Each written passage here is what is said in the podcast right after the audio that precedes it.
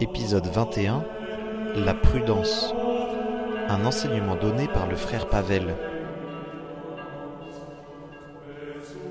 La dernière fois, il me semble, le frère David vous a parlé euh, de la vertu, de, la charité.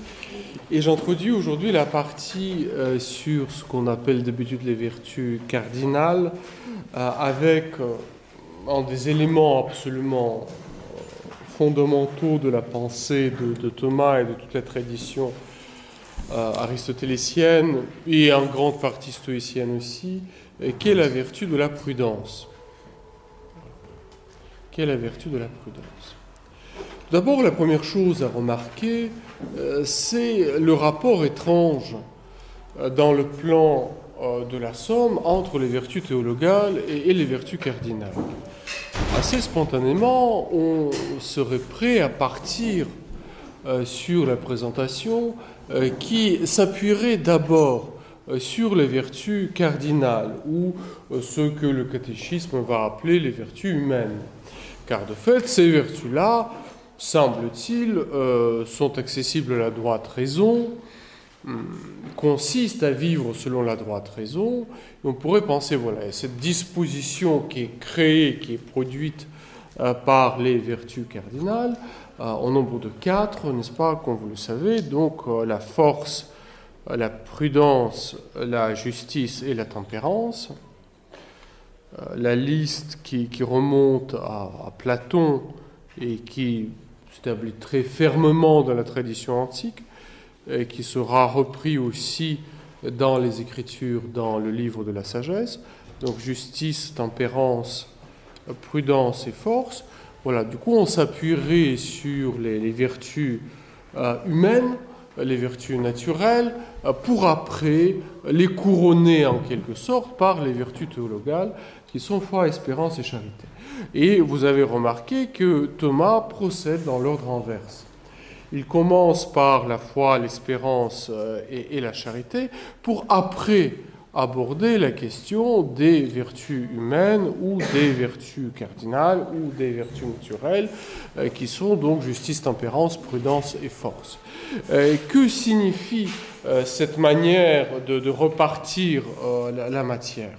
Je pense qu'en tout premier lieu, il y a un enseignement assez important à tirer pour nous, à savoir les vertus dont parle euh, Thomas du début jusqu'au bout de la somme, ce sont les vertus proprement chrétiennes. Les vertus infuses.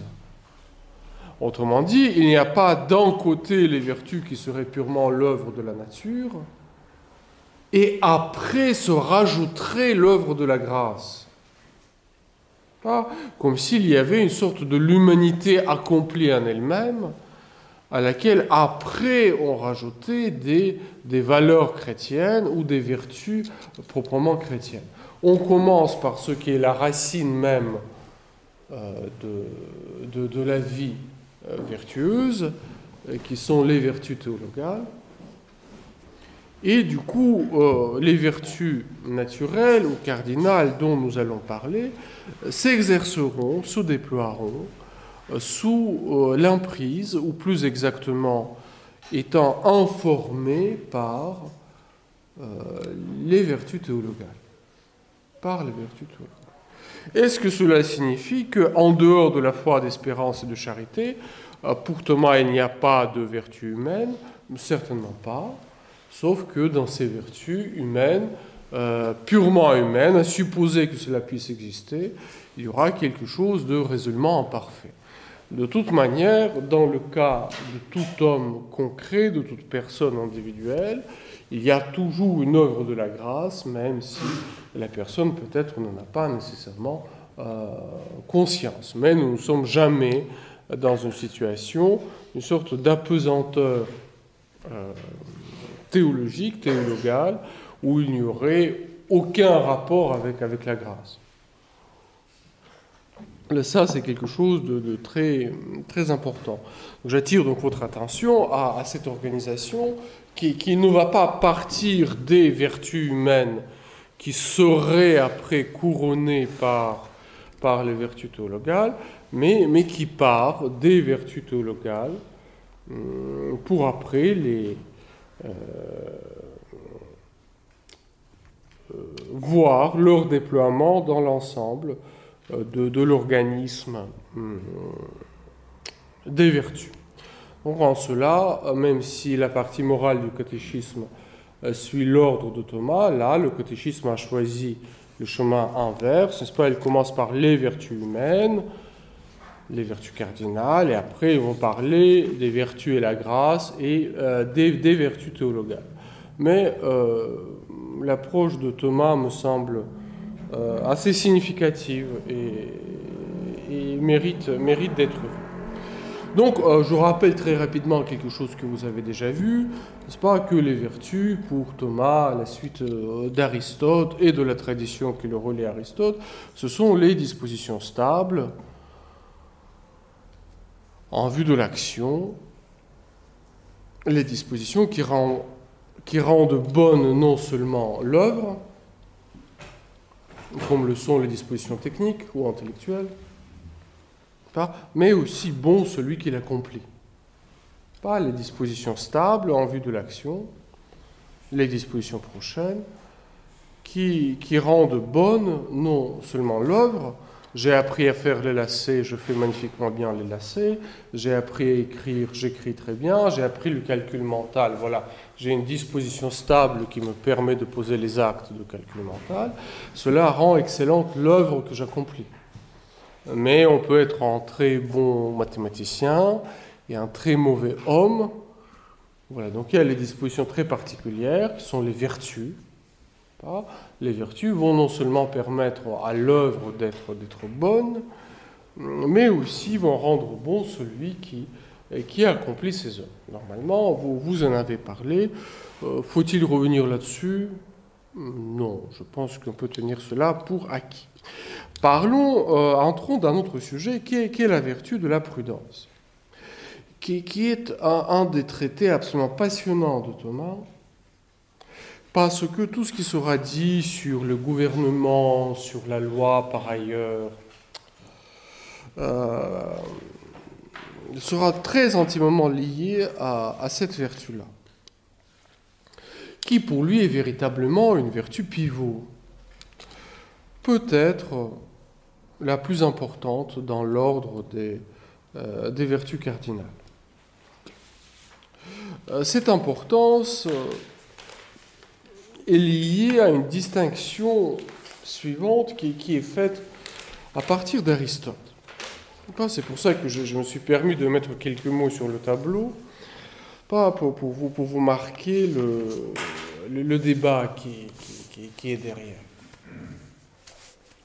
Donc si, nous remontons dans l'histoire de la philosophie, des plus grandes figures de la pensée éthique de l'Antiquité sera certainement la figure de Socrate, qui est un peu le père de la philosophie euh, classique euh, de l'Antiquité, et qui conçoit sa mission, car elle conçoit l'exercice de la philosophie véritablement comme une mission divine, euh, il conçoit sa mission avant tout comme une mission éthique comme une mission éthique.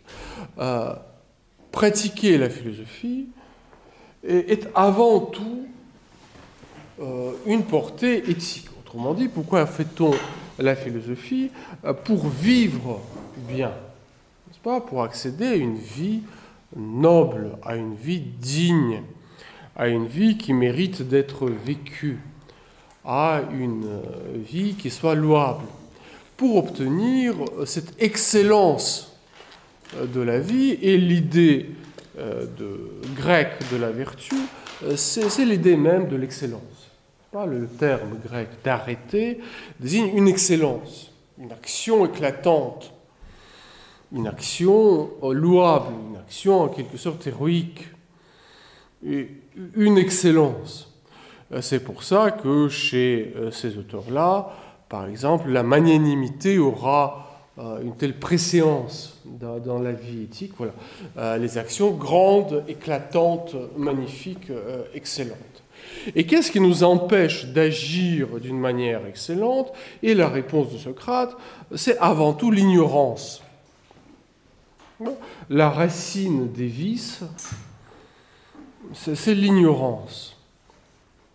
L'homme agit mal parce qu'il pense mal, parce que aucune personne normalement constituée n'agirait mal si elle ne jugeait pas d'une manière erronée.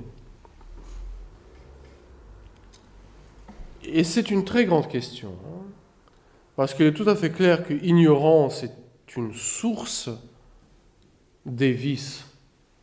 Mais peut-on réduire une action mauvaise uniquement à une erreur? Uniquement à une erreur. N'y a-t-il pas un peu plus Autrement dit, est-ce que je peux avoir une claire vision de ce que je dois faire, posséder les moyens de le réaliser et choisir autre chose Et choisir autre chose? Quoi qu'il en soit, euh, pour Socrate, euh, la conception de la vertu est une conception résolument intellectuelle. Autrement dit, c'est parce qu'on pense bien qu'on agit bien. Nous sommes tous d'accord qu'il faut bien penser pour bien agir. C'est une condition nécessaire. Mais est-ce que c'est une condition suffisante? Est-ce que c'est une condition suffisante? Platon reste dans une vision de l'éthique est très intimement liée à la vision socratique. Pour lui, l'agir moral, la pratique, l'exercice de la raison pratique est, somme toute, en cas particulier de la connaissance de la vérité. La vérité pratique, la vérité à faire, ce qui est à faire, est un cas particulier de, de, la conception, de la contemplation théorique. Autrement dit, pour lui, ce qui compte, c'est la même sagesse, la même Sophia, qui se décline dans les différents domaines. Ces domaines sont divers, mais fondamentalement, c'est la même chose. Il y a bien sûr les indispositions matérielles qui font que dans certains cas, euh, les hommes euh, sont peu disposés à agir bien, mais au fond, c'est parce qu'ils ne vivent pas pleinement selon la raison, euh, la matière en quelque sorte résiste. Et nous le voyons très clairement dans sa conception de la politique, à savoir cette idée des rois et philosophes, ou des philosophes qui sont des rois, euh, vient de la même conception. Voilà, a la contemplation des vérités éternelles nécessaires, et après il s'agit d'appliquer cela à, des cas, à des cas particuliers. Et bien sûr, il y a les êtres plus ou moins disposés à suivre l'impulsion de la droite raison, mais c'est la question de leur infériorité naturelle qui les soumet au gouvernement euh, des, de ceux qui accèdent à la pleine possession euh, de, sa raison. Donc on est dans une vision très résolument euh, non égalitaire de, de l'humanité. Il y a des êtres qui ne sont pas capables de se gouverner, de vivre selon la raison, ben, c'est pour ça on va leur assigner des fonctions inférieures.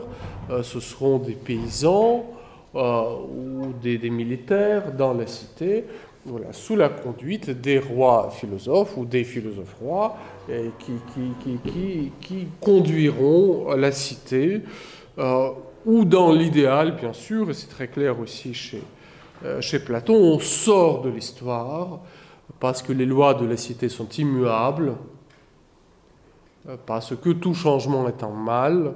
Et donc, du coup, c'est très impressionnant de voir chez Platon tout cet éloge de l'immutabilité euh, de l'art, du, gouvernement dans la cité idéale. Voilà. On est enfin établi quelque chose qui tient, quelque chose, qui dure. Donc, oui, on est dans une vision extrêmement descendante, où la sagesse pratique ou l'agir pratique n'est qu'en cas particulier, dans bon raisonnement, euh, qu'il s'agit d'appliquer euh, comme il faut, quitte à vaincre les indispositions de la matière.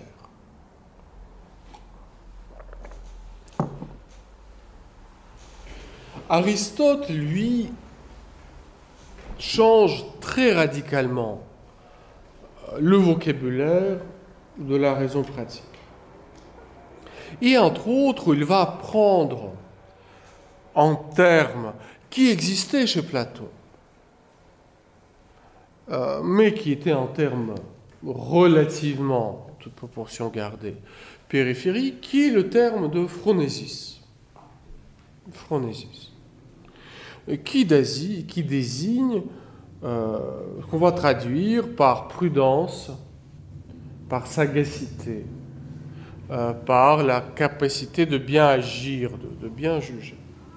Et surtout, ce qui est très important pour Aristote, c'est que euh,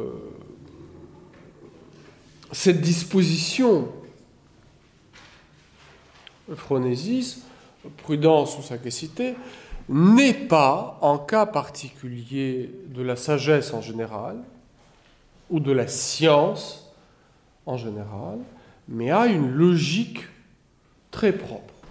Donc en cela, il y a un lieu absolument majeur qui est toujours très, utile de, fréquenter. Donc dans l'éthique à Nicomaque, dans l'éthique qui est une grande œuvre, donc l'éthique d'Aristote, dans le livre 6, il va parler euh, des différentes vertus intellectuelles, de, comment est-ce qu'on pense bien. Et donc, euh, il va bien sûr euh, exalter la, l'excellence de, la science et, la science euh, qui s'apparente à la, sagesse euh, platonicienne, c'est quelque chose de sûr. Pas la science est sûre. La science touche les choses nécessaires. Euh, la, science s'appuie sur les principes qui, qui, sont stables. Et même si ces principes sont indémontrables, euh, dans, ce sens-là que les premiers principes s'imposent à nous comme une évidence. On ne les prouve pas, mais on arrive à une sorte de certitude, et après, il faut, euh, juste déduire. Ainsi procède, procède la science. Il y a un autre pôle parmi les vertus euh, intellectuelles hum, qui, sont, qui est le savoir-faire technique. Pas à l'opposé de Sophia, à l'autre bout, il y, a, euh, il y a la techné. La techné, c'est le savoir produire, c'est le savoir faire.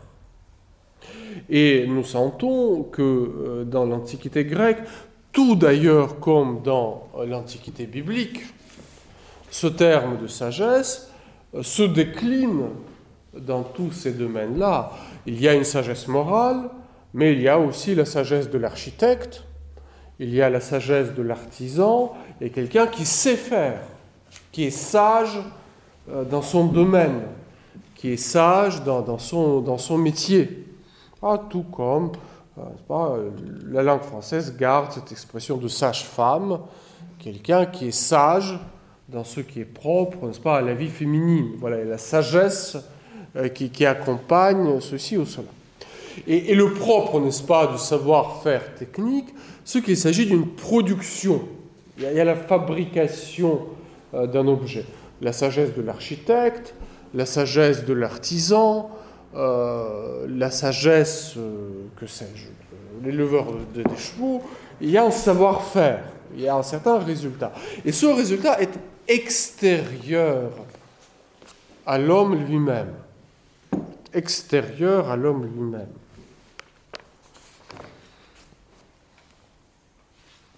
Et voilà que entre les deux euh, se trouve tout ce domaine que euh, Aristote désigne par ce terme de, phronésis, prudence ou, sagacité, où il s'agit non pas de déduire des conclusions nécessaires,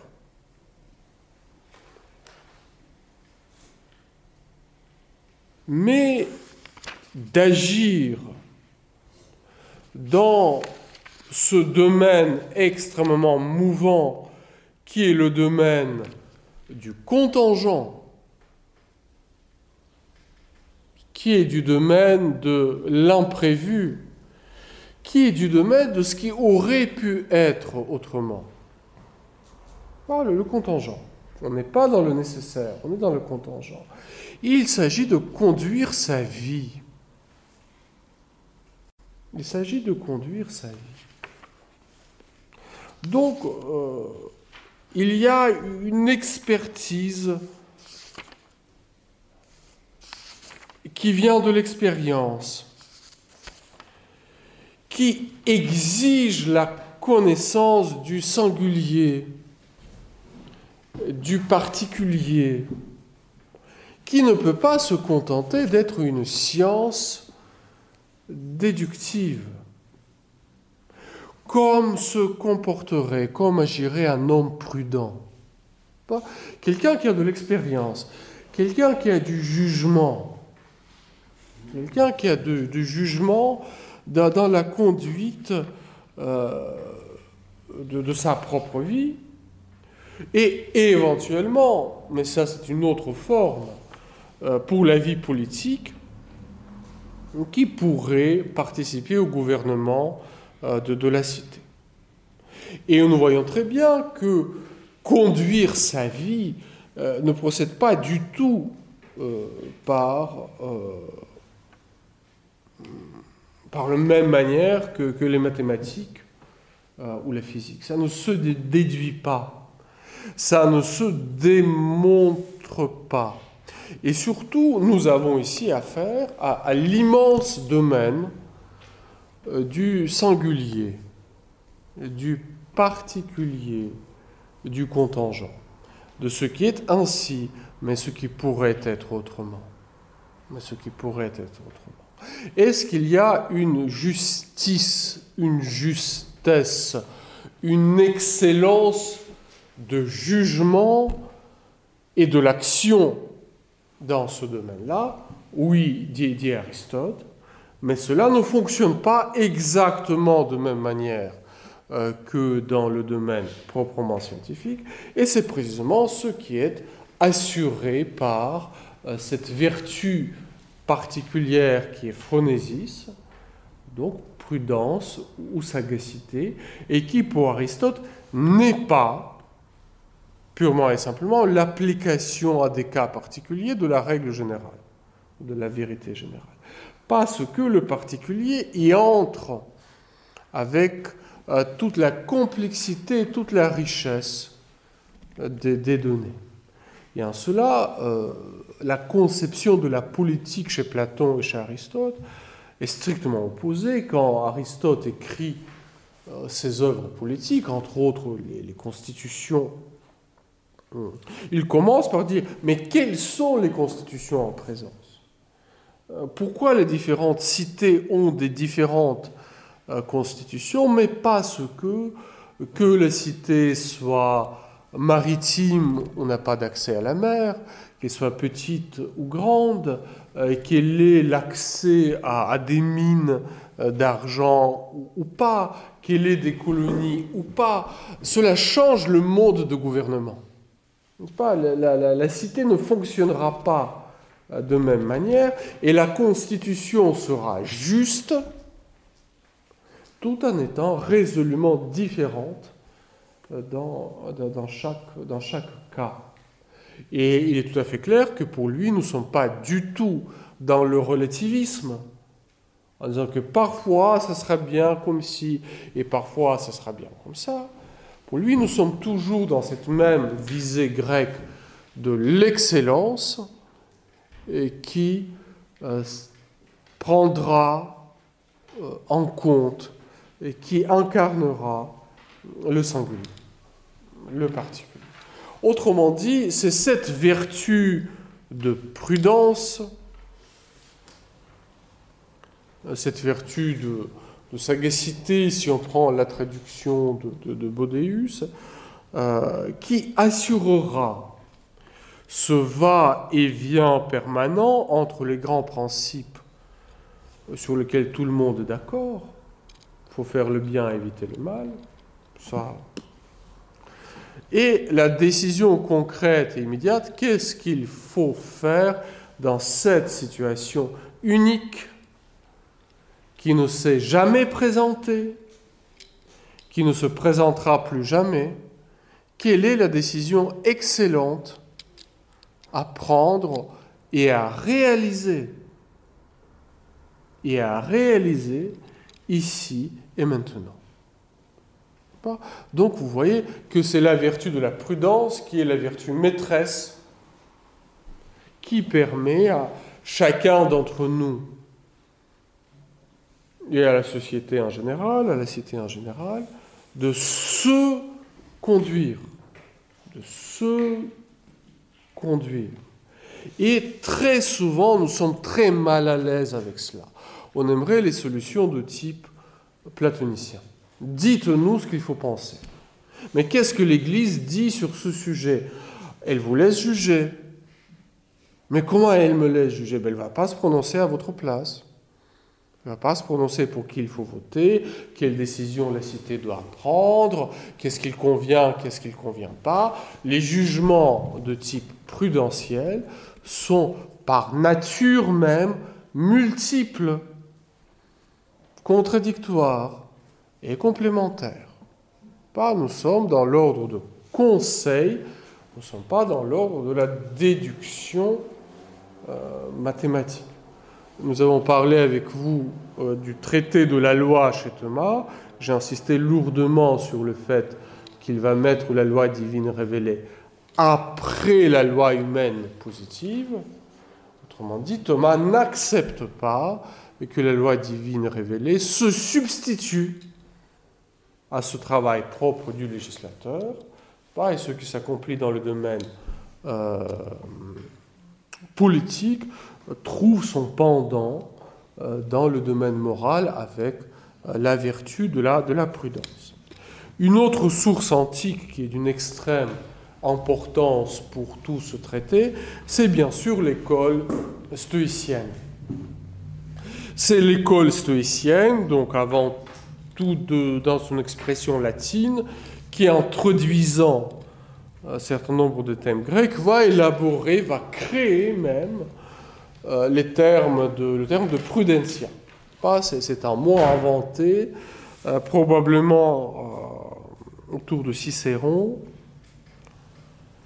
qui, vient très clairement pour lui aussi du thème de providentia.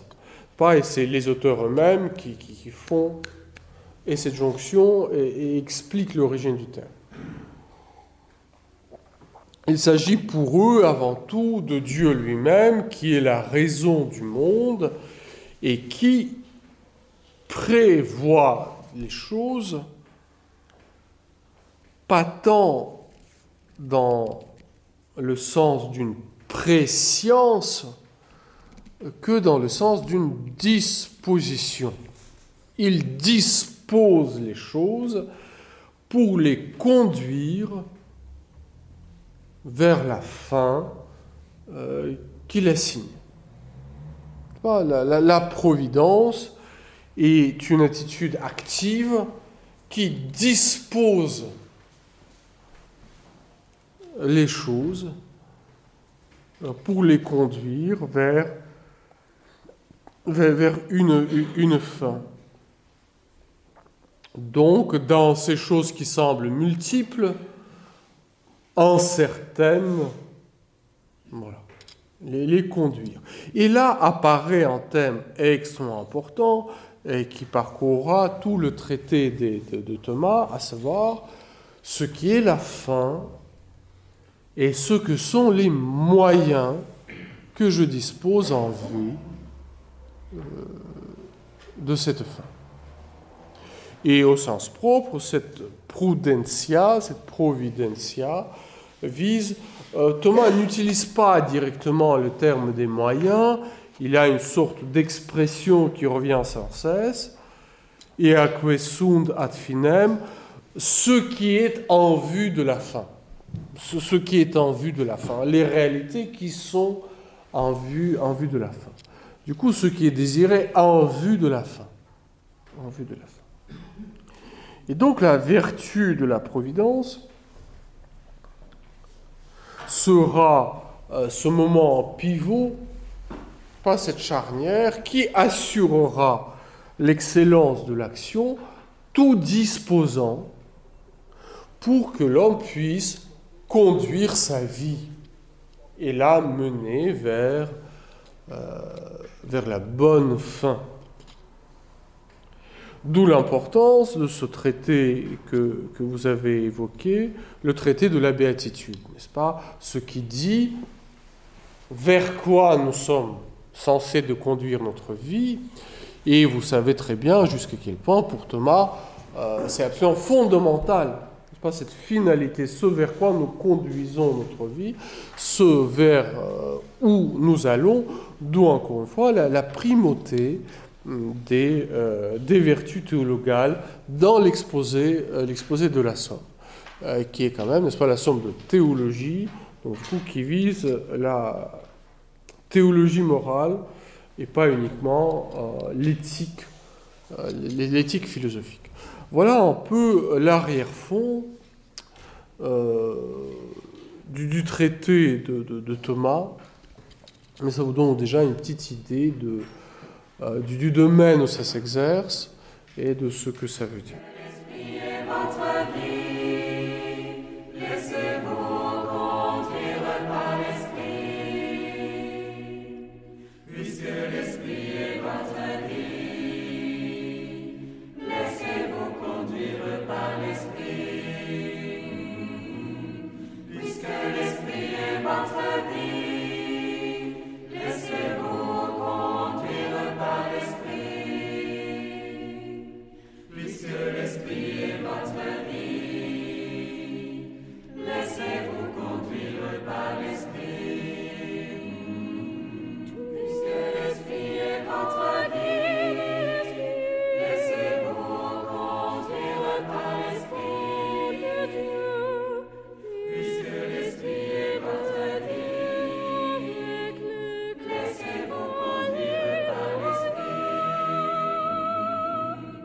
Le, traité de, la prudence est relativement petit, donc nous le trouvons dans, euh, pardon, j'ai mal marqué, c'est évidemment pas prima secondé, c'est secunda euh, euh question 47-56.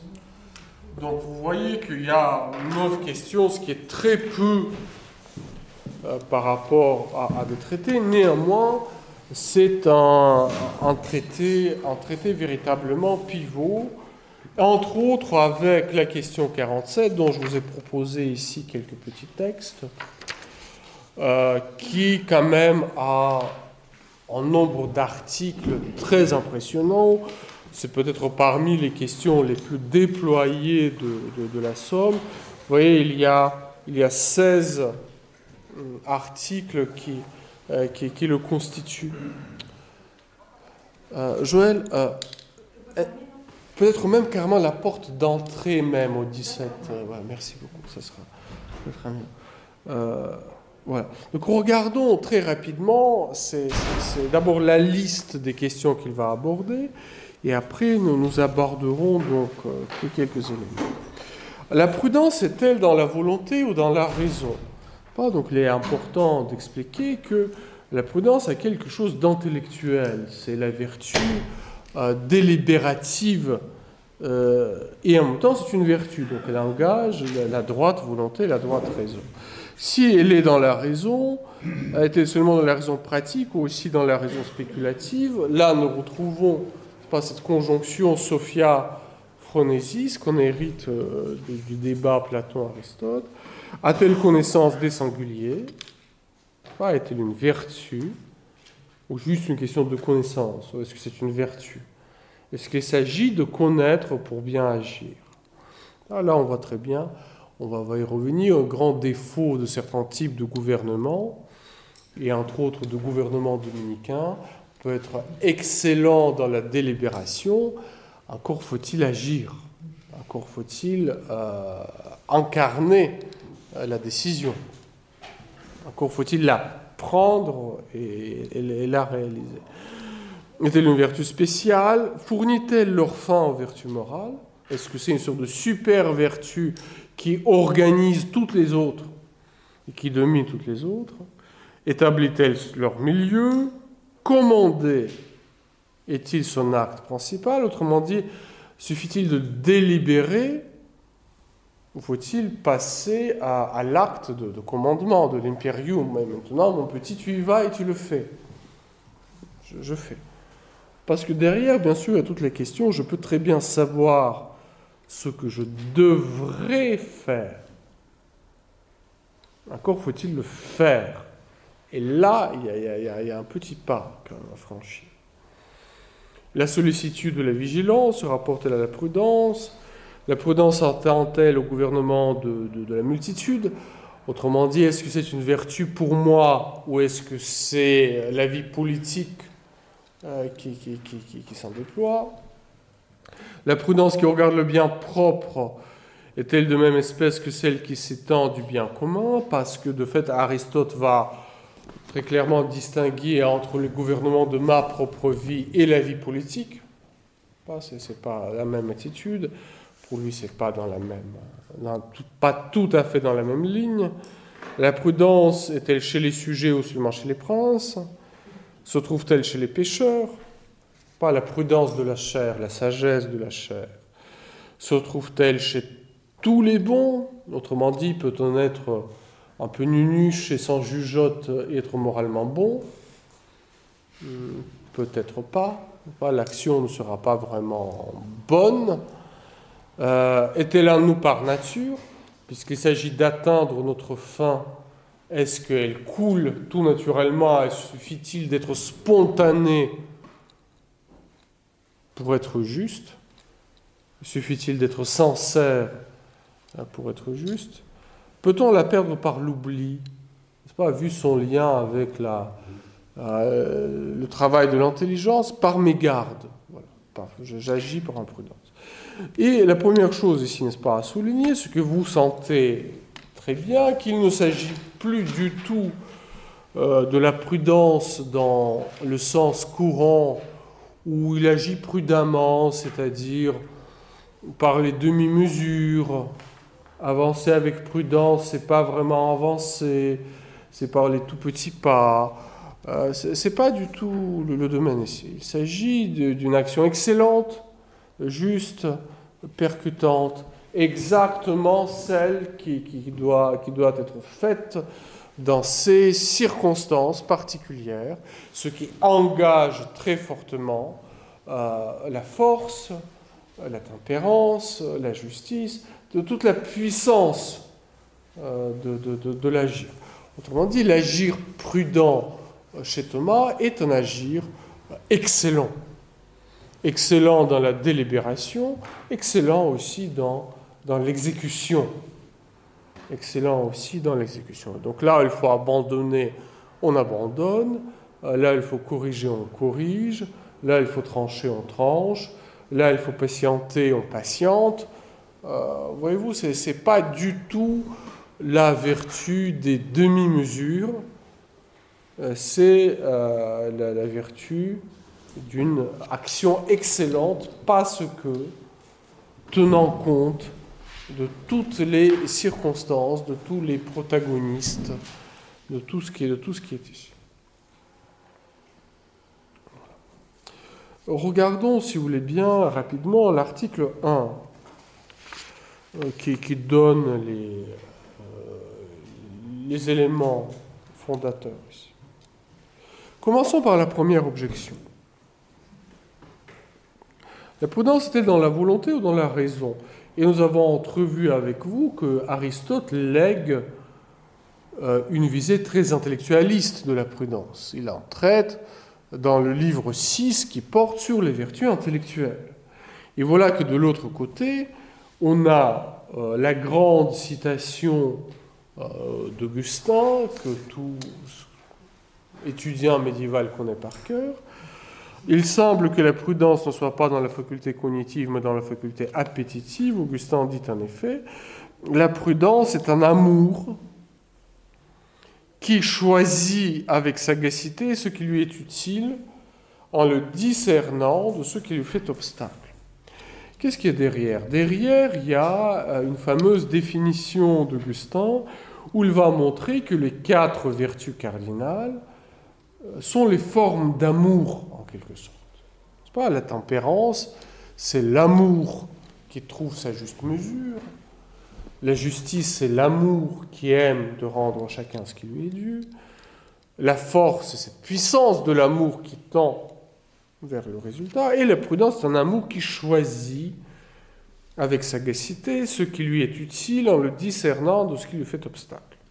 Or, l'amour n'est pas dans la faculté cognitive, intelligence, mais dans la faculté appétitive, volonté. Celle-ci est donc le siège de la, de, de, la, de la prudence.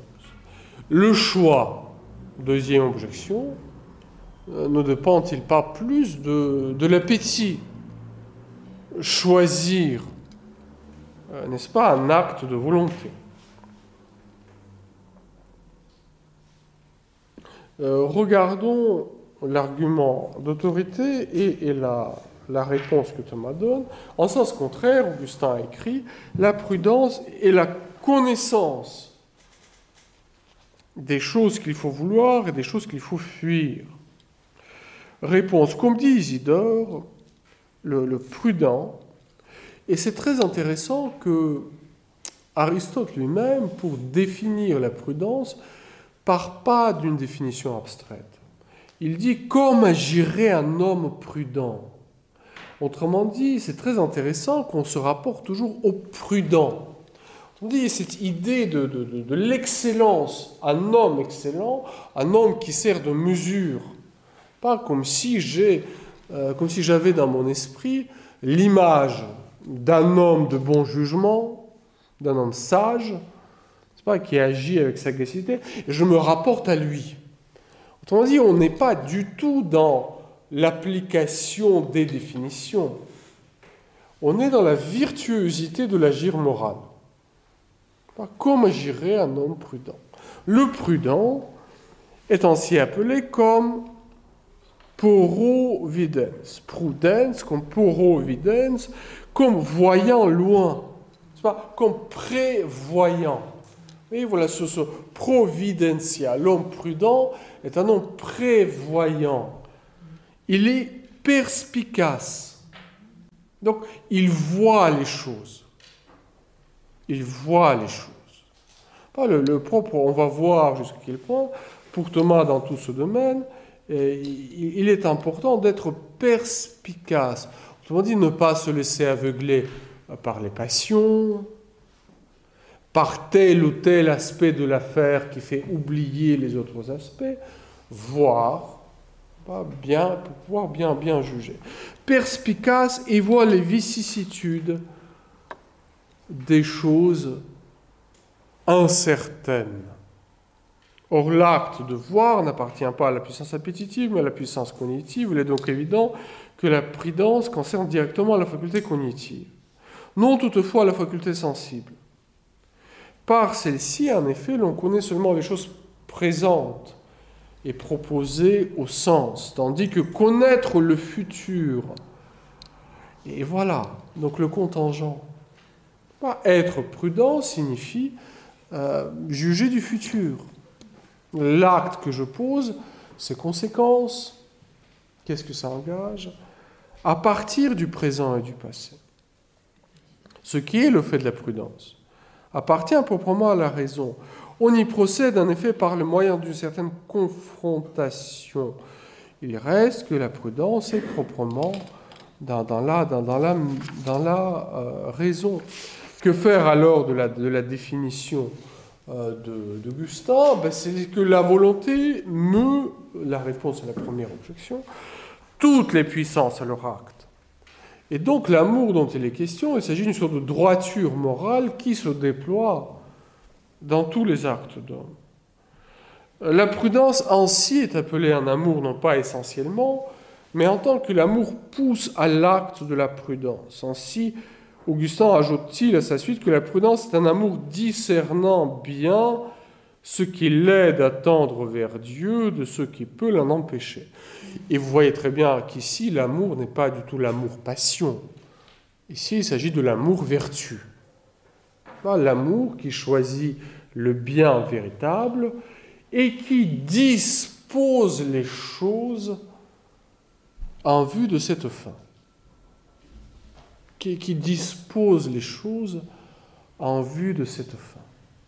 Voilà, donc la prudence, dans la prudence, il y a cet aspect très clairement artisanal, ordonner les choses en vue d'une fin. Pour que ça s'organise, pour que ça serve, pour que ça, pour que ça. Les moyens. Les moyens. Numéro 2, la réponse à la deuxième objection. Le prudent considère ce qui est loin pour autant qu'une aide ou un empêchement en provient envers ce qui doit être accompli présentement. Pas la question, c'est pas prédire l'avenir. La question, c'est qu'est-ce que je dois faire ici et maintenant. Et maintenant est pressant. Et maintenant est pressant. C'est maintenant qu'il faut agir. D'où il est clair que ce qui tombe sous la considération du prudent dit l'ordre dit ordre à autre chose comme à sa fin. Autre chose comme à sa fin. Donc garder le regard tendu vers, vers cette fin. Deuxième. Euh, regardons quand même aussi la troisième, la réponse à la troisième objection, euh, qui, évoque ce que j'ai dit déjà euh, et qui cadre pas mal les choses. La réussite de la prudence. Donc je suis à la page 2, réponse à la troisième objection. En haut de la page, la réussite de la prudence ne consiste pas dans la simple considération, mais dans l'application à l'œuvre. Autrement dit, il ne suffit pas de considérer. Encore faut-il faire. Et il y a les choses qu'on découvre en les faisant. Il y a les choses qu'on découvre en les, en les faisant. Euh, autrement dit, il faut, agir. Et là, il y a, toute cette euh, richesse du concret euh, qui, qui, vous saute à la, qui vous saute à la figure. C'est très simple de considérer ce qu'il faut faire dans la cité tant qu'on n'a pas à s'occuper de la cité. C'est très bien de dire ce que la famille devrait vivre tant qu'on n'a pas de responsabilité d'une famille. Quand on est dans, dans le concret de l'action, avec tout ce qui est engagé, ça devient un tout petit peu plus complexe et intéressant. Et intéressant. Ce qui est la fin de la raison pratique. C'est pourquoi il serait souverainement contraire à la prudence de manquer cette application. Autrement dit, souverainement contraire. Autrement dit, l'ultime faiblesse, la plus grande faiblesse, ce n'est pas tant peut-être de délibérer d'une manière imparfaite que de ne pas appliquer, que de ne pas agir. Avoir des mains tellement pures qu'on n'a pas de mains. Et là, je pense qu'il y a une immense question de tout engagement des catholiques dans la politique. On veut des mains tellement pures euh, qu'on n'a pas de mains. Parce que le concret, bah, il est complexe, c'est pas si droit que ça. On aimerait qu'il n'y ait pas à traiter de cette question-là, de cette question-là, de cette question-là, que cette question disparaisse de notre champ de vision, qu'on n'a pas à la considérer. Et alors, on est tout à fait prêt à agir. Mais s'il faut tenir compte et de ceci, et de cela, et des groupes comme ci, et des communautés comme ça, et des intérêts comme ci, et des intérêts comme ça. Alors, non, moi, je me retire de tout ça, ça, ça, ça, ça m'intéresse pas, c'est pas assez pur. Voilà. Cela est souverainement contraire à la prudence. Souverainement contraire à la prudence. De manquer cette application. Car de même que la fin est ce qu'il y a de plus important en tout domaine, ainsi, manquer la fin est ce qu'il y a de pire. Autrement dit, De même, transposons dans le domaine, par exemple, de l'accompagnement spirituel, qui est de l'ordre de conseil.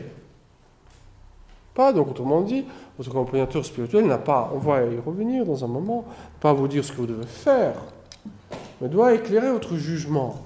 Votre jugement vise l'action. Voilà, on pourrait peut-être faire ceci ou cela. Ah non. On pourrait faire ceci. Ah non. Peut-être on peut essayer cela. Ah non, mais ça, ça ne peut pas marcher. Euh, il y a aussi telle variante. Ah non, mais ça ne me dit rien. Autrement dit, vous ne voulez pas changer. Vous venez pour vous, venez pour vous plaindre. Vous venez pour vous faire plaindre. C'est un autre domaine. Hein. C'est peut-être très utile avoir quelqu'un auprès de qui on peut venir de se plaindre. Mais on n'est pas dans le domaine de la délibération. On n'est pas dans le domaine de la vertu de la prudence. On est dans le domaine euh, de voilà, je vous écoute très attentivement, mais c'est comme ça, et surtout vous ne voulez pas que ça change, parce que si vous vouliez que ça change, vous auriez pris les moyens, et qui veut pas les moyens ne veut pas la fin. C'est très clair. Et pour Thomas, c'est très clair que celui qui ne veut pas la fin, ne pas prendre les moyens, c'est dire clairement que je ne veux pas la fin. Parce que dès que je veux la fin, je prends les moyens, qui seront peut-être imparfaits, qu'il faudra peut-être ajuster, mieux délibérer. Mais la velléité, autrement dit j'aimerais mais je ne fais pas, montre très bien que je ne veux pas. Je veux en parler mais je ne veux pas le faire. Et c'est ça ce qui manque le plus à la prudence. Là, vous voyez jusqu'à quel point la prudence est une vertu qui exige l'action, qui s'accomplit dans l'action. On manquait la fin, et ce qu'il y a de pire D'où la remarque complémentaire du philosophe au même endroit, selon laquelle la prudence n'est pas seulement avec la raison, comme l'art, elle comporte en effet, comme on l'a dit, l'application à l'œuvre, ce qui est fait par la volonté. Il faut entrer dans l'exercice. Et c'est en cela que la prudence sera apparentée à la technique, à l'art, aux techniques, à l'exécution, à l'agir pratique concret. Si elle est dans la raison, est-elle seulement dans la raison pratique ou aussi dans la raison spéculative En sens contraire, le philosophe dit que la prudence est la... Donc il s'agit toujours de phronésis. Hein, euh, la droite règle de l'action. Mais cela ne relève que de la raison pratique. Donc la prudence n'est nulle part ailleurs que dans la raison pratique. Comme dit le philosophe, il appartient au prudent de pouvoir bien délibérer. Or, la délibération au conseil, donc ce sont ces termes très techniques qui précisément visent, voilà, je, je décide ce qu'il convient faire, je délibère, porte sur ce que nous avons à faire par rapport à une fin. Voilà, sur ce que nous avons à faire, sur ce qui est ordonné à la fin. D'une certaine manière, d'une certaine manière, je vais expliquer ce que, ce que j'entends par là, je ne choisis pas la fin. C'est-à-dire, je ne peux pas choisir d'être malheureux. La fin ultime. Le bonheur est ce que tout homme désire. Après, je choisis quels sont les chemins que je prends pour être heureux. Quels sont les moyens que je prends pour être heureux. Quelles sont les réalités qui pour moi désigneront ce bonheur ultime? Mais je ne décide pas d'être heureux. Voyez-vous, il y a une sorte de, pente naturelle fondamentale pour Thomas, qui, qui, est une inclination la plus profonde, qui est la passion de l'amour, qui après engagera tout le travail vertueux de la délibération, etc. Ce qui est en vue de la fin. Et d'une certaine manière, la fin, je ne la choisis pas je décide, je, désire d'être heureux, et Dieu a fait de sorte que mon bonheur ultime se trouve en lui. Après, je peux décider de prendre d'autres chemins, d'ordonner ma vie différemment, mais cette disposition fondamentale, je ne la contournerai pas. Je pourrais bien sûr décider de mettre mon bonheur en moi-même, parce qu'ultimement, il y a deux choix possibles, Dieu ou, soi-même, n'empêche que euh, plus j'avancerai sur cette pente, plus je serai euh, brisé et malheureux en même temps. Euh, ce que nous avons à faire par rapport à une fin, mais la raison relative aux actions en vue d'une fin est la raison pratique. La prudence ne consiste en rien d'autre que la raison pratique. Petite parenthèse, pour Thomas, la raison pratique et la raison hum, théorique, la raison spéculative, c'est la même raison qui s'applique à des réalités différentes, qui procède d'une manière euh, différente. Mais c'est la même raison. Ce ne sont pas deux facultés différentes. Autrement dit,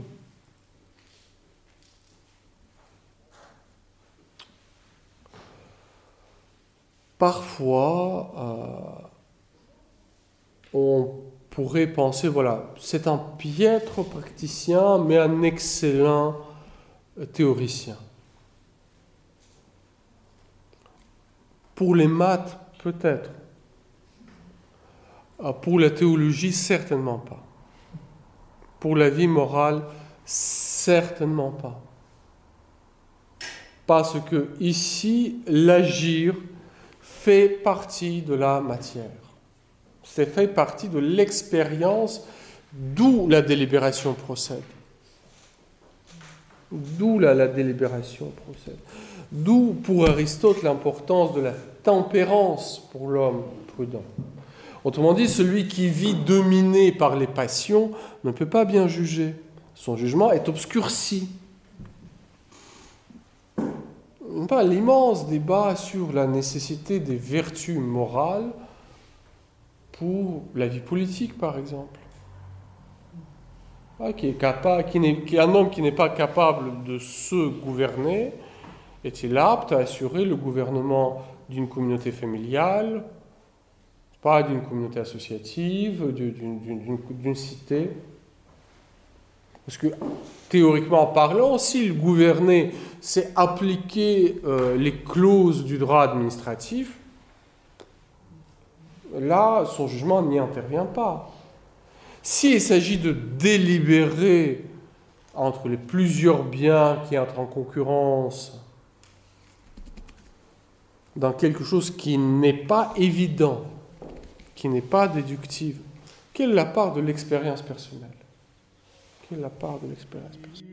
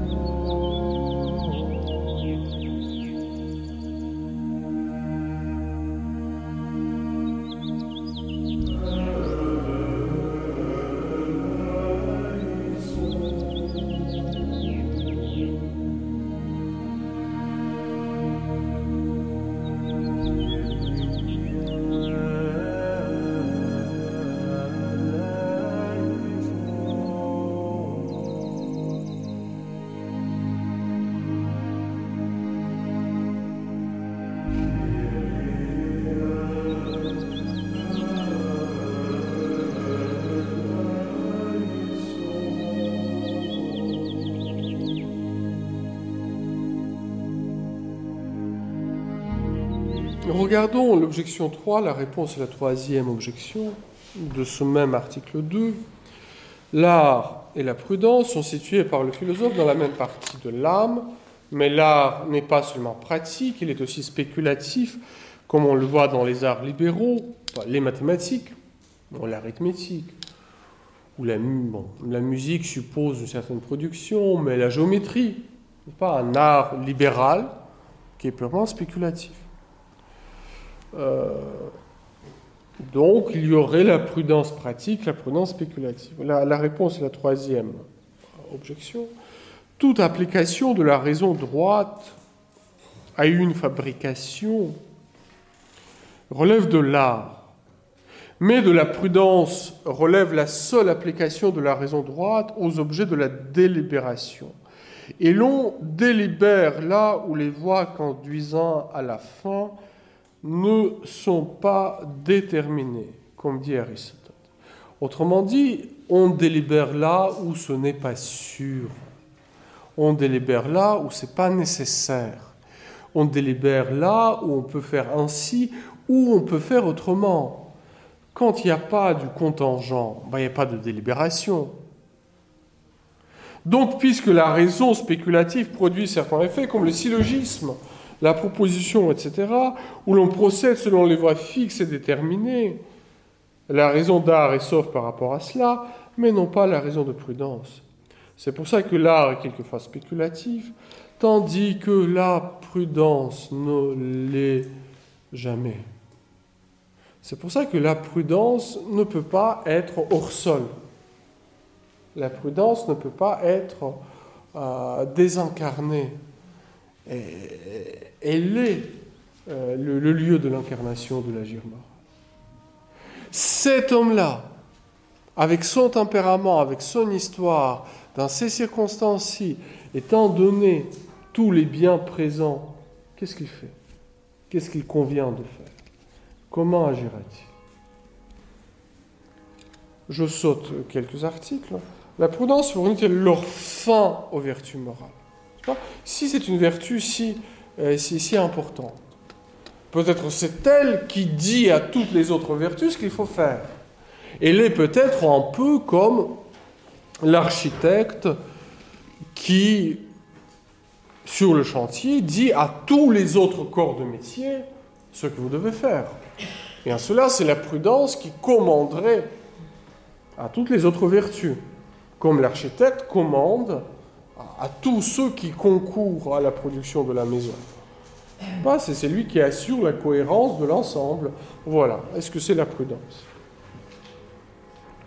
En sens contraire, le philosophe dit que la vertu morale rectifie l'intention de la fin.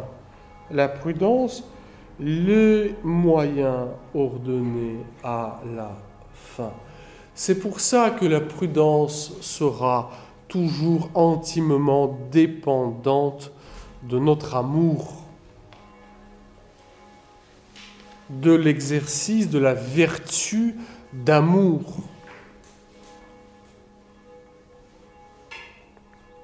Parce que c'est l'amour qui vise la fin.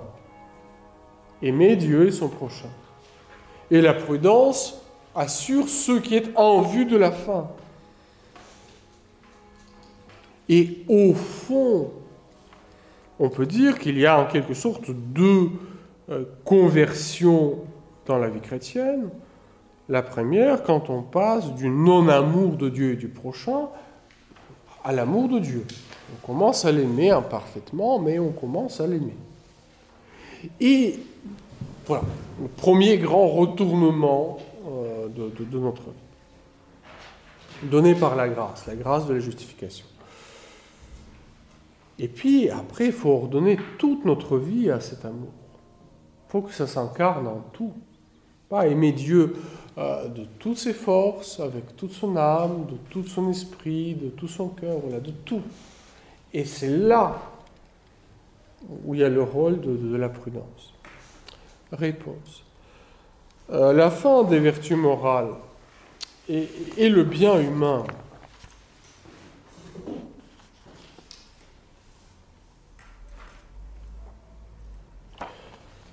Or, le bien de l'âme humaine est d'être conformé à la, raison. Encore une cette euh, conformité euh, à la raison n'est pas une conformité à une règle abstraite?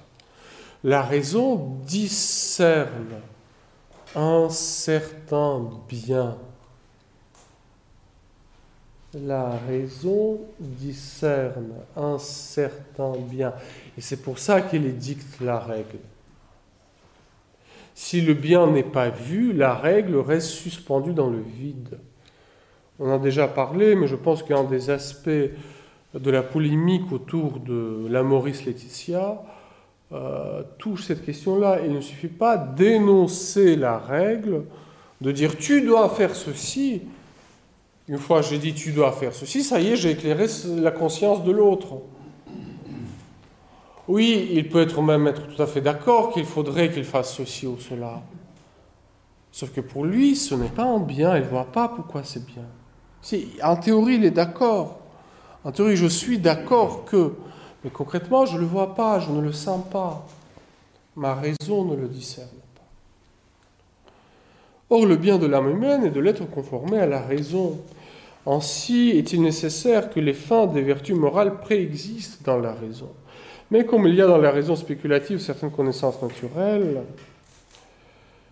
relevant de l'intelligence certaines connaissances obtenues par le moyen de celles-là, à savoir les conclusions relevant de la science, ainsi préexistent dans la raison pratique certaines connaissances naturelles au titre des principes. Et telles sont les fins des vertus morales, car la fin dans l'action tient à la place du principe dans la spéculation, comme nous l'avons montré.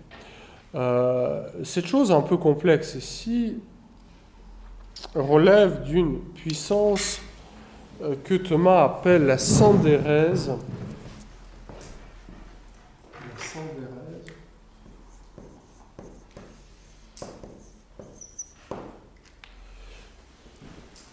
qui est une puissance très mystérieuse et très importante. C'est une sorte de saisie intuitive des premiers principes dans le domaine moral. par connaturalité. Saisie intuitive des premiers principes dans, des premiers principes dans le domaine de l'agir moral. Intuitive, autrement dit, on a du mal à le formuler. Si on cherchait à le formuler, ça nous donnerait quelque chose d'extrêmement abstrait. Vous cherchez le bien, évitez le mal se maintenir dans l'être, vivre, être juste. Comment ça va s'incarner? Je sens, je sens que l'inclination la plus fondamentale va vers là. Mais où, comment exactement, comment ça s'éduque, comment ça se déploie? C'est une très très grande question. Comment est-ce que ça vient à la conscience? Comment est-ce que je veux la formuler? C'est pas évident. Hein. Autrement dit, la sandérèse ne remplace pas tout le travail éducatif, délibératif, mais c'est elle qui, qui, permet de déchiffrer les inclinations les plus, les plus profondes de mon être, qui de temps en temps me fait voilà, clignoter euh, un petit signal, mauvaise direction, attention, pas heureux, t'es pas heureux. Et la prudence vise à ce qui est ordonné à cette fin. L'article 8, avant de commenter euh, la question 49, commander est-il l'acte principal de la prudence? Voilà. J'ai insisté là-dessus, mais pour beaucoup d'entre nous, on dirait délibérer l'acte de la prudence. C'est pas, pour Thomas, c'est pas délibéré, c'est commandé. Autrement dit, la délibération qui n'aboutit pas à l'imperium, au commandement, à l'ordre qui est donné et exécuté, dans sa propre vie. Hein, dans sa propre vie est quelque chose d'imparfait. Commander. Commander.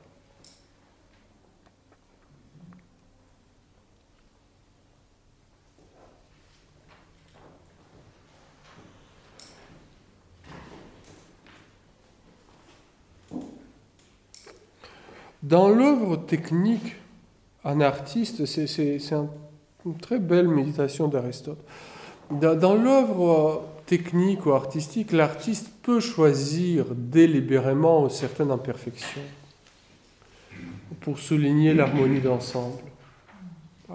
Il admet une faute pour faire ressortir le reste, volontairement, pas par mégarde.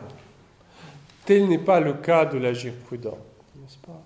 Là, euh, c'est volontairement, on cherche, on cherche et on accomplit le meilleur.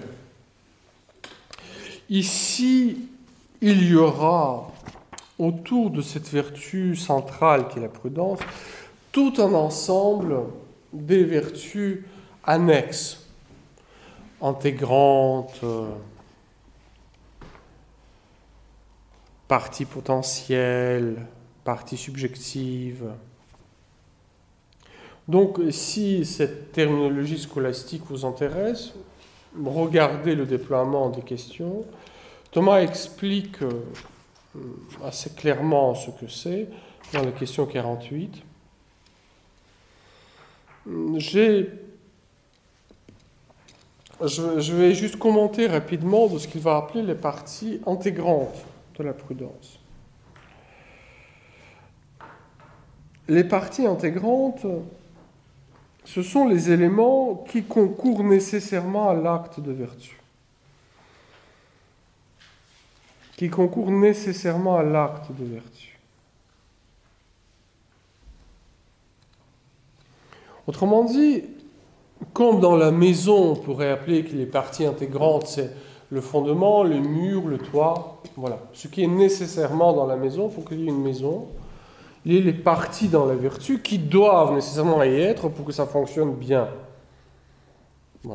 Pas uniquement qui exerce la vertu et vis-à-vis de qui il exerce, les parties subjectives, euh, l'art militaire, l'art de gouverner dans l'armée, l'art politique, ou les parties potentielles quand ça s'exerce dans un domaine très particulier, mais les parties intégrantes qui doivent être là pour que ça marche.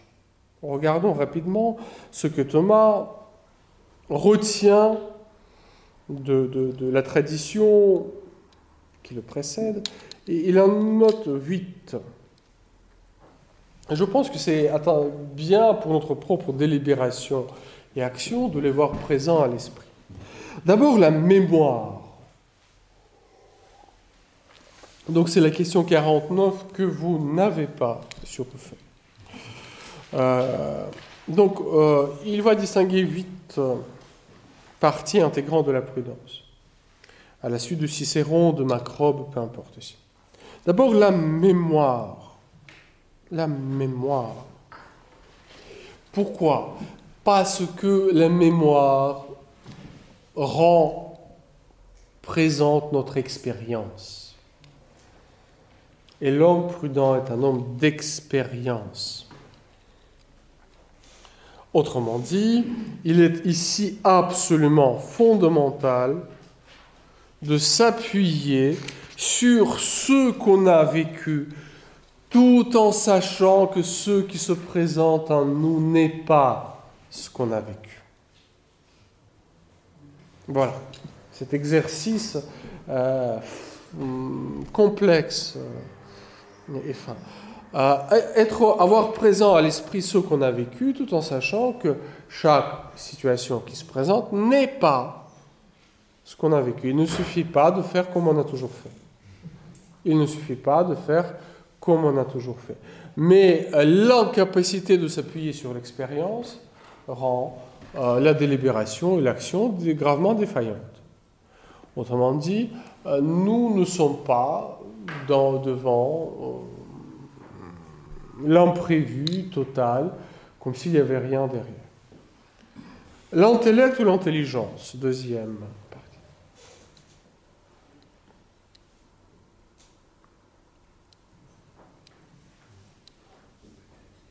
L'intellect ou l'intelligence. Qu'est-ce qu'il entend ici? Il a la droite émanation de quelques principes initiaux que l'on connaît comme connus par soi. Autrement dit, la capacité dans l'exercice de la prudence, de garder présent à l'esprit, pas uniquement notre expérience, mais les grands principes de l'action, les maximes, les règles, parce qu'il indique les biens, et voir comment ça s'applique ici et maintenant. Pourquoi, entre autres? Parce que, euh, comme dira Thomas par ailleurs, euh, le péché vient de la non-considération de la règle. Je choisis d'oublier la règle qui me gêne. Je choisis d'oublier la règle qui me gêne. Parce que ma passion m'entraîne dans l'autre direction. Je sais que c'est mal, du coup je préfère de ne pas regarder vers la règle qui me dit que c'est mal. Voilà. L'intellect ici, l'intelligence, on entend la capacité, l'honnêteté intellectuelle, qui peut-être dira, voilà, je peux commettre l'adultère, mais je n'explique pas que l'adultère c'est normal. je ne falsifie pas le jugement. Je garde la droiture du jugement. Comment je sais que le péché c'est le péché je ne le justifie pas, je garde présent les choses. La docilité, troisième point. La docilité, c'est-à-dire faire confiance à l'expérience des autres. Et surtout faire confiance à l'expérience des anciens. Parce que très souvent, il ne peut pas expliquer pourquoi. Au fond, c'est inutile, c'est trop long d'expliquer pourquoi. Mais il attire attention sur tel ou tel point qu'il faut avoir vu. Il nous décidera encore il ne décidera pas à votre place. Mais il attire l'attention sur un point qu'il faut avoir vu. Et c'est en le pratiquant qu'on découvre pourquoi c'est juste et comment c'est juste. La docilité. La docilité. Pas comme dans l'apprentissage, j'en sais rien, de l'art. On dit voilà, euh, le violon ça se tient comme ça, l'archet ça se tient comme ça. C'est comme ça qu'on le tient. Inutile d'expliquer pourquoi. Après, vous comprendrez. Ça se tient comme ça. Voilà. La ligne droite, ça se fait comme ça. La docilité, la capacité d'être instruit par l'expérience qui semble, qui semble être arbitraire et indémontrable, et qui en réalité est, fondée dans l'expérience de, de, ceux qui nous précèdent. Et vous imaginez, pas, toute l'importance de tout cela dans la tradition dans la tradition qui suppose une certaine transmission euh, des, choses. La sagacité, la sagacité.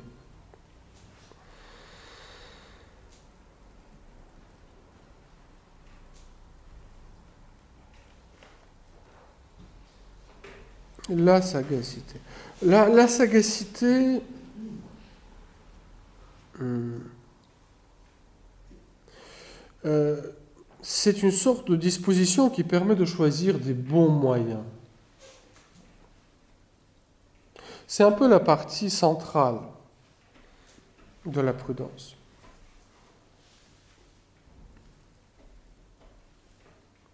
C'est une sorte aussi d'être inventif. Créer les moyens qui n'existaient pas là hier, parce que cette situation n'existait pas là hier. Il est tout à fait clair qu'à chaque époque de la vie spirituelle, par exemple, il nous faut réinventer notre manière de prier. Et ce qui marchait hier ne marchera pas nécessairement aujourd'hui. Être capable de trouver de nouveaux moyens pour garder le cap.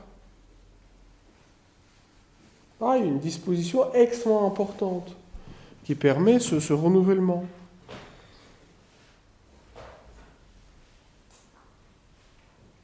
la raison. Cinquième élément qui est évoqué ici, la raison. Qui va toucher précisément, on pense, Autrement dit, il s'agit de penser. Il s'agit de se dire des choses et de donner les arguments. Pas uniquement je sens, pas uniquement il me semble, mais, de se les dire, d'argumenter. Là, une des importances d'une discussion avec quelqu'un de bon conseil, qu'on parce que simplement ça permet de, de dire les choses, de les nommer, de les exprimer, de prendre de la distance vis-à-vis des émotions, vis-à-vis du poids de la situation qui peut être parfois extrême. Raisonner, pas raisonner, en sachant que euh, notre expérience est incomplète, euh, que nos sentiments peuvent nous entraîner, raisonner. la prévoyance, la prévoyance,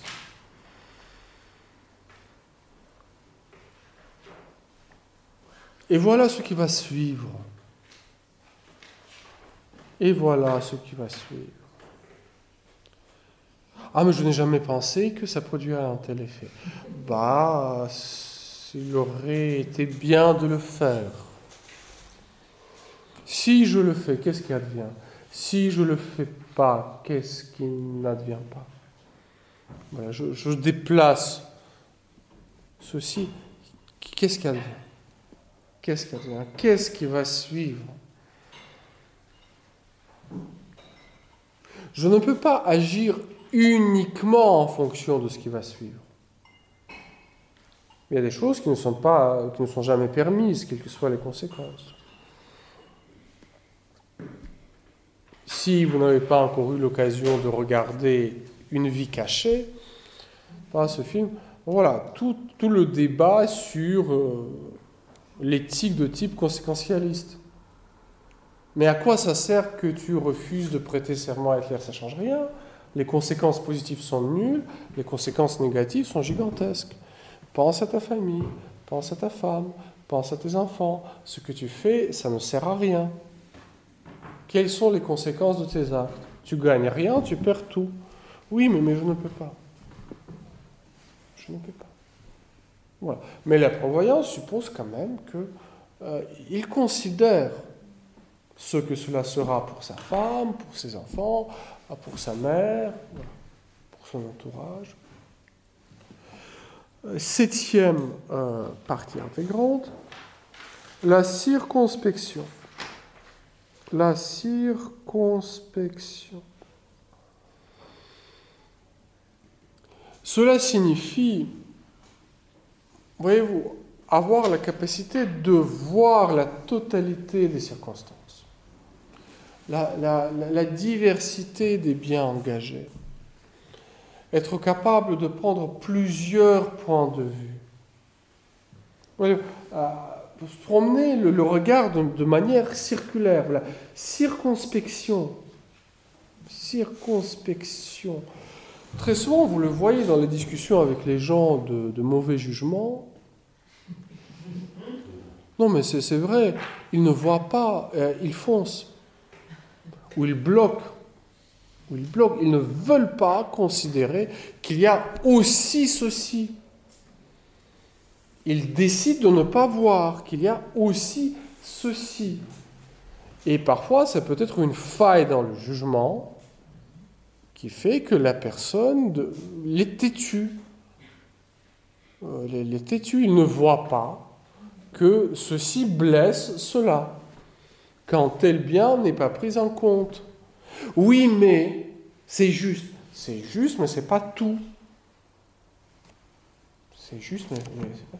où est-ce que je suis, à qui est-ce que je parle devant? Voilà. la circonspection. La circonspection. Euh, donc, qui, intervient dans l'acte de, prudence. Et, enfin, ce qu'il va appeler ici l'attention précautionneuse.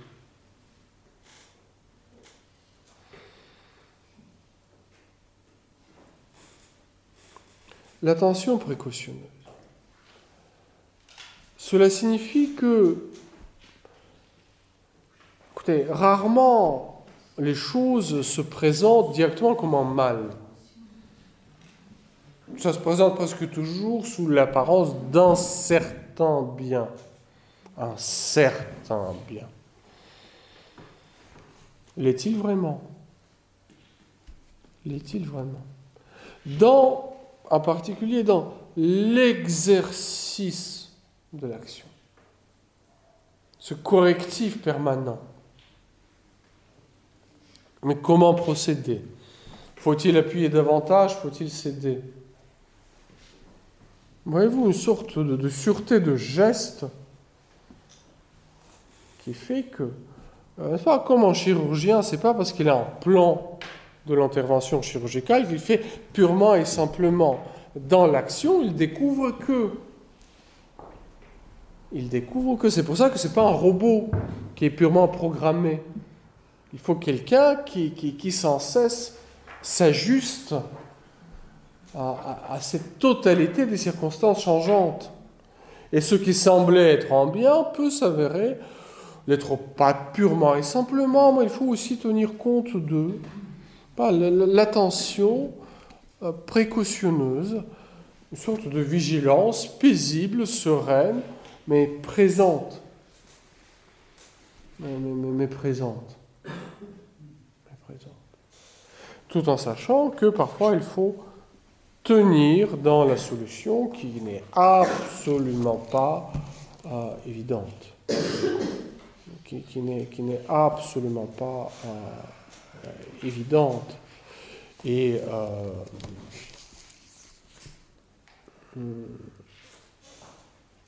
là, la sûreté de jugement est quelque chose de, de rare et de, de, précieux. Si vous n'avez pas vu, ça peut être une occasion de, revoir, parmi les innombrables exemples, un film, Les heures sombres, sur la, la posture de Churchill au début de la guerre.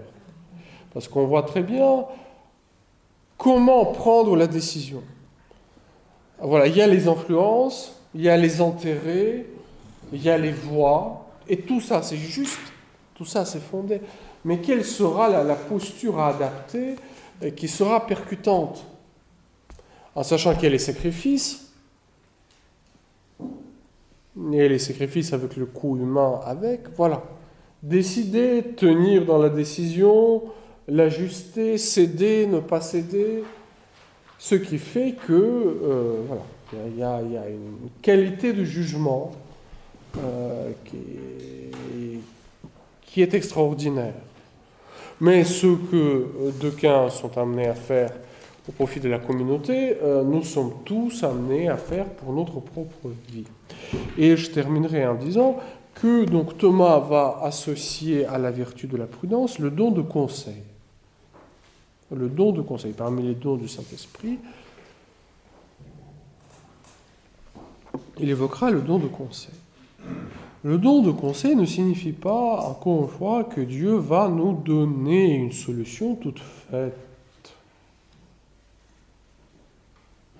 mais que dans notre prière, dans notre réflexion, dans nos échanges, ce qui signifie qu'on délibère, hein, pas qu'on prend le temps de délibérer, de réfléchir, il apportera des lumières qui peuvent être telle ou telle phrase biblique qui surgit dans l'esprit, tel ou tel exemple, tel ou tel souvenir, telle inspiration, qui permet de voir la situation sous un angle un peu, un peu autre, en vue de Dieu, avec Dieu. Mais Dieu ne colle pas des roses sur les rosiers. Il fait produire des roses aux rosiers. Donc les inspirations divines ne se substituent pas à l'acte de la délibération. Et donc quand euh, quelqu'un prétend agir directement par l'inspiration divine, et du coup il sait exactement ce qu'il faut faire dans telle ou telle chose particulière. Hum, si on est dans cette lignée-là, on est peu crédule. on est docile, euh, mais on n'est pas crédule. Donc autrement dit, parlons-en un peu, débattons-en, euh, réfléchissons un tout petit peu. L'inspiration divine stimule le travail de l'intelligence, ne le remplace pas. Ne le remplace pas. Voilà, on a juste quelques minutes qui restent si vous voulez telle ou telle question. Je pense que surtout, je vous ai montré l'intérêt du traité, de la prudence. De fait, c'est un traité absolument passionnant. Donc, euh, vous le, il est, semble être un peu technique, mais je pense que vous avez maintenant les clés fondamentales pour, pour le lire, si vous en avez. Je vous en. Oui, oui, on peut l'appeler discernement. On peut l'appeler discernement. Et c'est ce que euh, la tradition médiévale euh, appelle la discrétion. Discretio monastique, c'est ça. C'est ce choix. Ce n'est pas, une sorte de modestie timide. Il est discret. Discretio, c'est ce qui permet de discriminer, de, de bien juger, qui allie la vigilance de cœur, la fidélité à l'enseignement des anciens, la capacité de prendre les bonnes décisions justes, fines, puissantes, puissantes. Voilà. Discretio, donc le, discernement. Le discernement.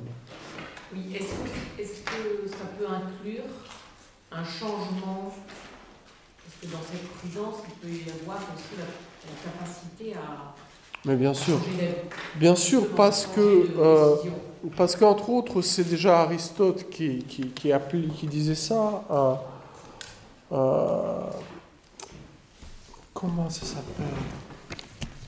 Bon, d'abord, l'équité n'est pas la, la justice mathématique. Pas, elle tient compte des circonstances. Et puis, il y a une petite, une vertu, je pense que ça s'appelle gnomé chez Aristote. je vais vérifier. Et ça, c'est passionnant parce que, euh, je vais vérifier juste, tac, tac, tac.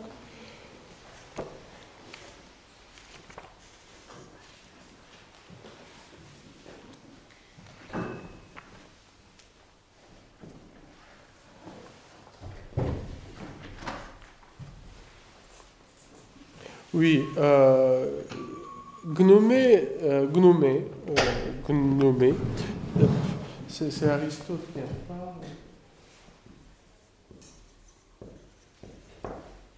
Et ça, c'est très intéressant. C'est la capacité de prendre un bon jugement qui semble aller à l'encontre de la règle. De la règle, de la loi. Pas parce que dans ce cas-là précis, il y aura une règle supérieure qui devrait s'appliquer. L'exemple le plus simple euh, qu'il donne toujours, n'est-ce pas Il faut rendre chacun ce qui lui est dû, ce qui lui appartient, mais si quelqu'un m'a donné une arme en dépôt, il débarque en état de, furie meurtrière, je ne lui rends pas son arme. Et ce qui est très intéressant chez Thomas, et là, ça, éclaire énormément tout le débat euh, sur Amoris Laetitia, parce qu'on voit très bien que l'immense majorité des modernes sont incapables de penser la vertu de Gnomé, parce qu'ils vont penser la règle et l'exception.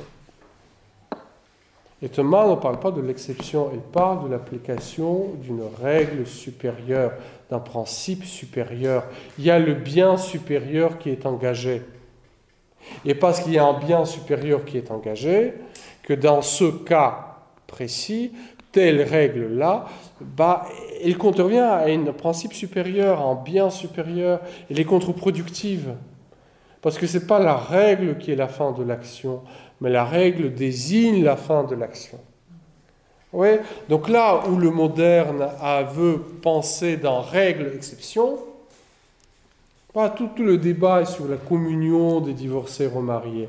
Mais quelle est la règle et quelle est l'exception? La question n'est pas quelle est la règle et quelle est l'exception. La question, quel est le bien qui est engagé? La question, qu'est-ce qui est bon, qu'est-ce qui est juste, qu'est-ce qui est vrai? Comment aider les personnes à progresser Quel est le bien qui est engagé? Une fois on a, on a réfléchi là-dessus, là on peut voir quelle est la règle qui doit être appliquée. Mais Thomas ne pense pas dans le principe règle-exception, il pense on, à cause d'une règle supérieure, on prendra une décision qui apparemment va à l'encontre euh, de, la, règle immédiate. Autrement dit, il est tout à fait clair que c'est prudent, euh, en s'engageant dans l'action, tout d'un coup je découvre, mais il y a le bien supérieur qui est en jeu, et je change de décision. Et bien sûr que je change de décision. Voire même ne pas le faire serait un acte gravement manqué à la vertu de la prudence. Par exemple, ne, pas être capable de, d'agir avec excellence, parce que je n'ai pas tenu compte du bien qui, qui est véritablement présent. Voilà, voilà. Bon. Par rapport au, qui joue un peu sur les désolation-consolation, ça, ça rejoint un peu la, non. Non. Non. Parce que le Sandérès porte sur les premiers principes. Consolation, désolation porte sur votre vécu. Donc ça rejoint de l'expérience Non, euh, c'est beaucoup plus fondamental. C'est beaucoup plus fondamental. C'est quand vous avez au XVIIIe siècle, on s'intéresse énormément à des enfants loups, hein, des enfants sauvages. Pourquoi? Parce qu'il y a tout le débat sur ce qui est inné dans l'homme et ce qui n'est pas inné, ce qui relève de l'éducation, ce qui relève de dispositions stables. Et parmi les expériences, donc, il y a, l'enfant requis dans, dans, le bois et euh, donc un jour, le monsieur qui, qui, l'accueille, qui l'élève et qui fait les expériences, le punit injustement pour voir quelle est sa réaction. Et d'habitude, le garçon acceptait les punitions de mauvais cœur, mais les acceptait. Et là, il réagit avec euh, une extrême colère.